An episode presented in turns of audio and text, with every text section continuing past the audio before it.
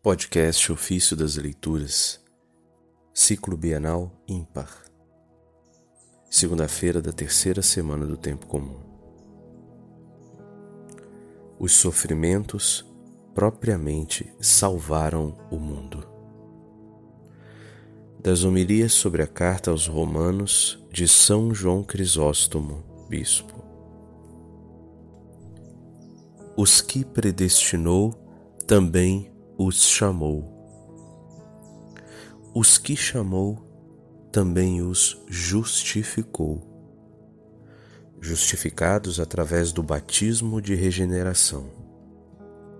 E os que justificou, também os glorificou. Conforme Romanos 8,30. Glorificados mediante a graça, mediante a adoção que diremos então a esse respeito? É como se dissesse: Não me falem nem dos perigos e das insídias que nos são armadas de todos os lados. Em verdade, se também nós fôssemos daqueles que não têm fé nos bens futuros, certamente não poderíamos colocar é, em dúvida os benefícios já recebidos por nós. Por exemplo, o amor que Deus nos demonstrou, a justificação, a glória. E todas essas coisas te concedeu generosamente, através daquelas que pareciam ser motivos de tristeza justamente tudo aquilo que julgavas ignominioso, a cruz, os flagelos, as cadeias, trouxe novamente a ordem ao mundo. Portanto, como ele mesmo se serviu da própria paixão, daquilo que se apresentava como sofrimento, para restaurar a liberdade e a salvação em todo o mundo, assim o faz contigo. Quando tu padeces sofrimento, se serve do teu sofrimento para a tua salvação e para a tua glória. Se Deus é por nós, quem será contra nós? Romano 8, Romanos 8, 31. Quem não está contra nós? Admitamos que todo o mundo, tiranos, povos, parentes, cidadãos, sejam contra nós. Pois bem, mesmo tendo contra nós, estão longe de poder causar danos a nós. Pelo contrário, sem querê-lo, são propriamente instrumentos de vitória e de grande ganho para nós. Porque a sabedoria de Deus transforma as suas insídias contra nós em nossa glória e salvação.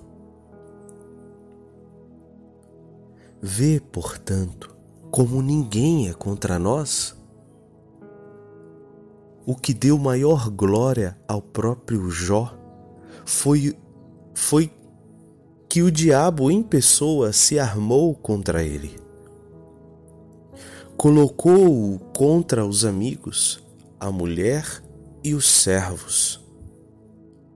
Infligiu-lhe chagas ordenou outras mil maquinações contra ele, e mesmo assim não lhe veio dali nenhum dano.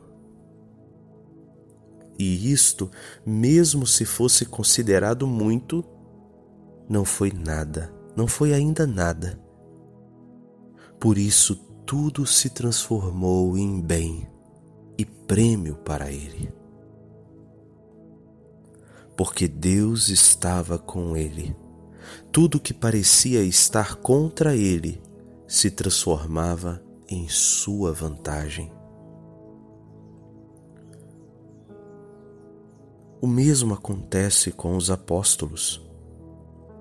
Judeus, gentios, falsos irmãos, príncipes, nações, fome, pobreza, outras mil coisas estavam contra eles.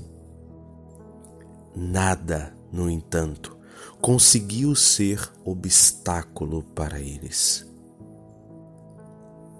Pelo contrário, eram essas coisas que os enchiam de glória, de fama e de louvor diante de Deus e diante dos homens. Por isso disse: Se Deus é por nós, quem será contra nós? Não contente ainda do quanto já disse, põe-te diante da maior prova de amor de Deus por nós, aquela sobre a qual mais frequentemente insiste: a morte do filho. Não somente diz os justificou e os glorificou até torná-los conformes a Ele, mas não preservou nem mesmo o seu filho para ti. E por isso acrescenta: Ele que não poupou nem mesmo o seu próprio filho, mas o entregou por todos nós, como não nos dará todas as coisas junto com ele?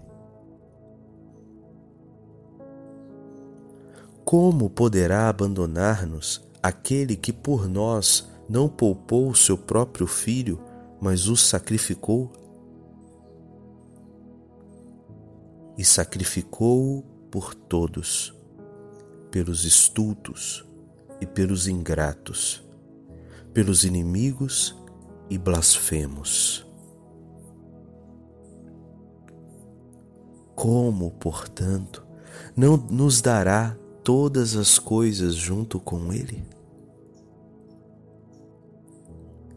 Se nos deu o seu Filho, e não somente nulo deu, mas o entregou à morte por nós, o que te resta a desejar depois de ter recebido o próprio Senhor?